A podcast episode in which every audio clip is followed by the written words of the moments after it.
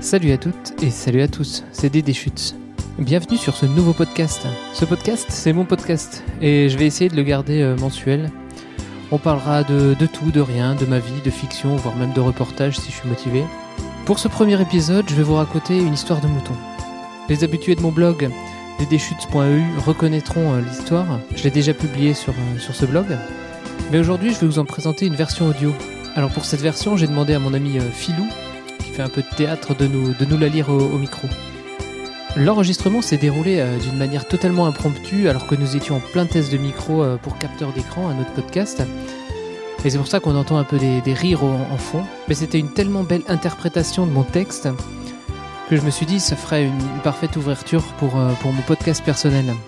Donc je vous laisse avec Philou qui va nous raconter cette histoire de mouton dans mon jardin. Dépotrominé, on peut dire ça à 8 heures quand on est en congé, je suis affairé avec ma binette et ma griffe de jardin, tel un Wolverine à la main verte, quand je vois passer une horde de moutons. Enfin, sept moutons pour être précis. Ces moutons se promènent dans notre verger et dans le verger adjacent. N'écoutant que mon courage et mon envie d'une photo intéressante pour les internets, oui, la passion du buzz m'éclaire dans mes actions, je me fais capter par le ruminant. Et ce con, au lieu de continuer à paître tranquillement, me prend pour son maître et s'approche. Et comme le mouton est un animal grégaire, sa suite lui colle au train. On se retrouve donc avec mon épouse cernée de ces moutons fort sympathiques, bien qu'ayant une odeur corporelle assez forte. Abreuvés de photos pour l'internet, nous retournons vers, no- vers notre potager, mais suivis du troupeau. Nous devons utiliser un stratagème que je tiendrai secret ici, pour éviter qu'il ne pénètre le potager. Je veux bien qu'il broute la prairie, mais les embryons de salade que l'on a tant de mal à faire pousser, non merci. Nous voilà donc avec cinq moutons et deux agneaux sur notre verger à remplacer la débroussailleuse, réduisant la hauteur de l'herbe et nous fournissant gratuitement de l'engrais. Il est alors 8h15 et tout va bien. À boire. Vers 9h, la chaleur commençant à monter, nous décidons d'aider à s'hydrater ces caprinés. Nous montons alors une bassine d'eau. Mais suite à un moment d'in- d'inadvertance, deux moutons parviennent à passer la porte et entrent dans la partie potager. Nous voilà donc transformés en chiens de berger, tentant de faire sortir deux moutons égarés vers le reste de leur meute improvisée. Nous courons, ils courent, et ils se retrouvent sur le chemin viticole, longeant la propriété. Ils auraient pu remonter vers le verger de manière cohérente, mais ce n'est pas l'intelligence qui caractérise de tels animaux. Ils descendent donc joyeusement vers la maison. Je continue de courir pour faire le tour de la maison et leur faire comprendre que s'ils continuent, ça va mal se passer. Heureusement, la stupidité de l'animal surpasse largement son courage et il fait demi-tour face à ma carrure d'athlète. Nous arrivons à les rassembler sur le verger où ils passeront la journée, profitant de l'ombre et de l'herbe, avant de disparaître en milieu d'après-midi. Au secours Durant cette chaude journée, nous nous affairons à l'intérieur pour un ménage d'été. Il est tellement agréable de ranger un garage bien frais plutôt que de cuire en extérieur. Puis, vers 18 heures, nous entendons des bêlements dans le, dans le verger. Un des jeunes moutons du matin se retrouve seul. Il bêle comme un malheureux. Le silence des agneaux, ce n'est pas aujourd'hui. Je me dis que les autres vont bien finir par l'entendre et le retrouver.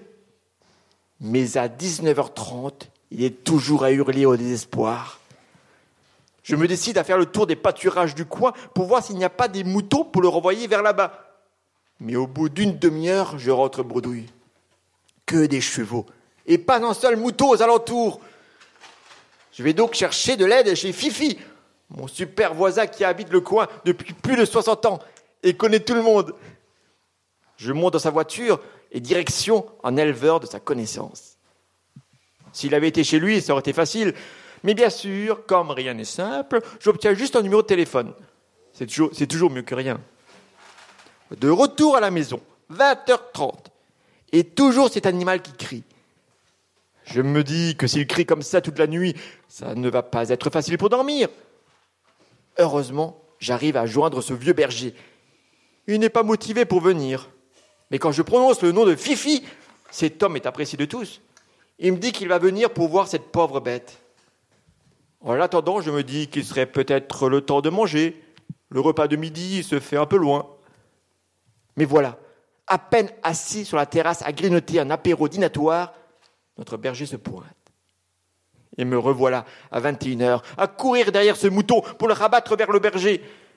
Ce dernier, plus agile qu'il n'y paraît, attrape la bête par le cou une patte et le porte jusqu'à sa camionnette.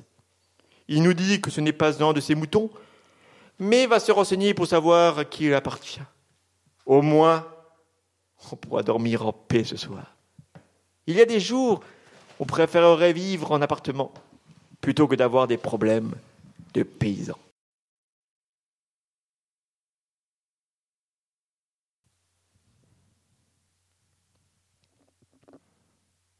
Et voilà, merci Philou. J'espère que cette histoire euh, vous a plu. N'hésitez pas à mettre des étoiles, des cœurs, euh, des pouces, suivant sur quel réseau vous vous trouvez. Et moi, je vous dis à bientôt pour un nouvel épisode.